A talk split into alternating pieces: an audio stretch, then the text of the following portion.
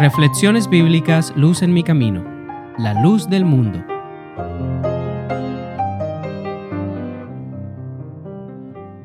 Mateo 5, 13 al 16.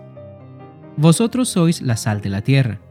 Pero si la sal pierde su sabor, ¿con qué será salada?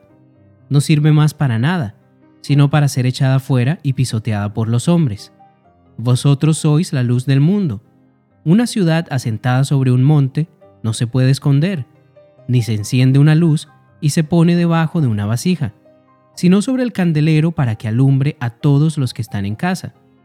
Así alumbre vuestra luz delante de los hombres, para que vean vuestras buenas obras y glorifiquen a vuestro Padre que está en los cielos.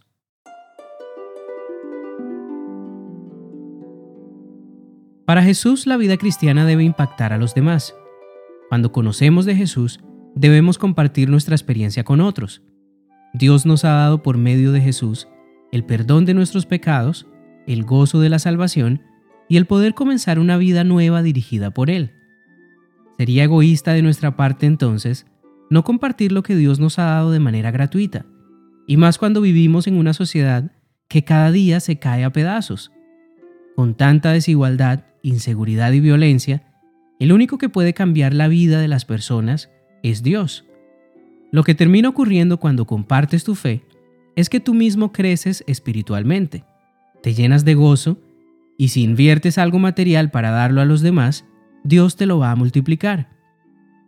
Por el contrario, si no compartes tu fe, tu vida espiritual se apagará y no tendrás ningún impacto en la vida de los demás.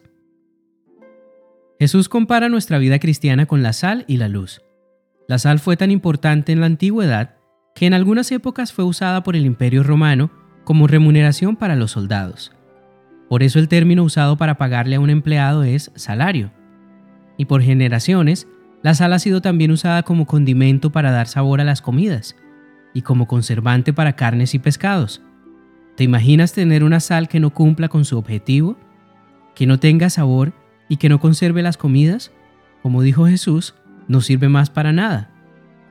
Esa es la condición a la que podemos llegar cuando no vivimos un cristianismo real, cuando solo vivimos por apariencias y en nuestra intimidad no conocemos a Jesús.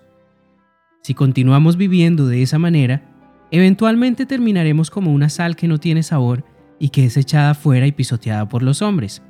Qué triste que eso llegase a ocurrir. La otra comparación que usa Jesús es la luz. La luz no se puede esconder. Cuando enciendes una luz en un sitio oscuro, la luz llenará el lugar por completo, y la única manera de esconder la luz es taparla o apagarla. Así que el objetivo de nuestra vida cristiana debe ser impactar positivamente la vida de los demás. Jesús dice, para que vean vuestras buenas obras y glorifiquen a vuestro Padre que está en los cielos. Jesús nos llama todos los días a ser la sal de esta tierra, a que seamos también la luz del mundo. De seguro conoces a muchas personas que están pasando por dificultades, ya sea emocionales y físicas. Te invito a que seas luz para esas personas, que seas sal también, para que lleves sabor a sus vidas. Ora al Señor con fe para que te muestre cómo puedes impactar la vida de los demás Comparte con otros las bendiciones que Dios te ha dado. No lo hagas para que los demás te vean. Hazlo para agradecerle a Dios y ejercitar tu fe. Recuerda que cuando compartes tu fe con los demás, estás cumpliendo un propósito de Dios en tu vida. Así como una ciudad colocada sobre un monte no se puede esconder, es imposible esconder las obras y la vida de un hijo de Dios. Si nuestra vida cristiana es real y tenemos una relación con Dios que impacta la vida de las demás personas, todas las personas a nuestro alrededor se darán cuenta. Y además será imposible para ellos negar que Dios está obrando en ti. Pero si nuestra vida con Dios es tibia y todavía estamos jugando con el mundo, viviendo de apariencias, las personas también se van a dar cuenta. Y entonces, en vez de alabar a Dios, se van a burlar de tu fe porque tu testimonio no es real. Y lastimosamente este es el común denominador en el mundo de hoy. Las buenas obras de las cuales habla aquí Jesús no son las obras vacías que se hacen para que las personas nos alaben a nosotros. Son más bien aquellas obras que ocurren como una consecuencia de nuestra fe. Jesús desea que iluminemos la vida de los demás no para que nos vean a nosotros, sino para que vean el poder de Dios. Por eso quiero extenderte la invitación que hace aquí Jesús. Sé luz para la vida de los demás, sé también sal y lleva un buen sabor y consistencia a la vida de los que te rodean. Esfuérzate por enseñarle a otros sobre Jesús y vive una vida guiada por el Espíritu Santo. No tengas temor si piensas que no sabes cómo hacerlo. Dios capacita con amor a todo el que desea seguirlo. Por lo tanto, toma tu vasija, llénala de aceite y sé luz para el mundo.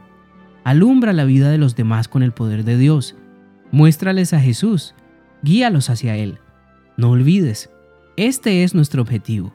Glorificar a Dios y llevar a todas las personas posibles a los pies de Jesús. Luz en mi camino es un podcast de Oíd Ministerio Cristiano, producido por Fe.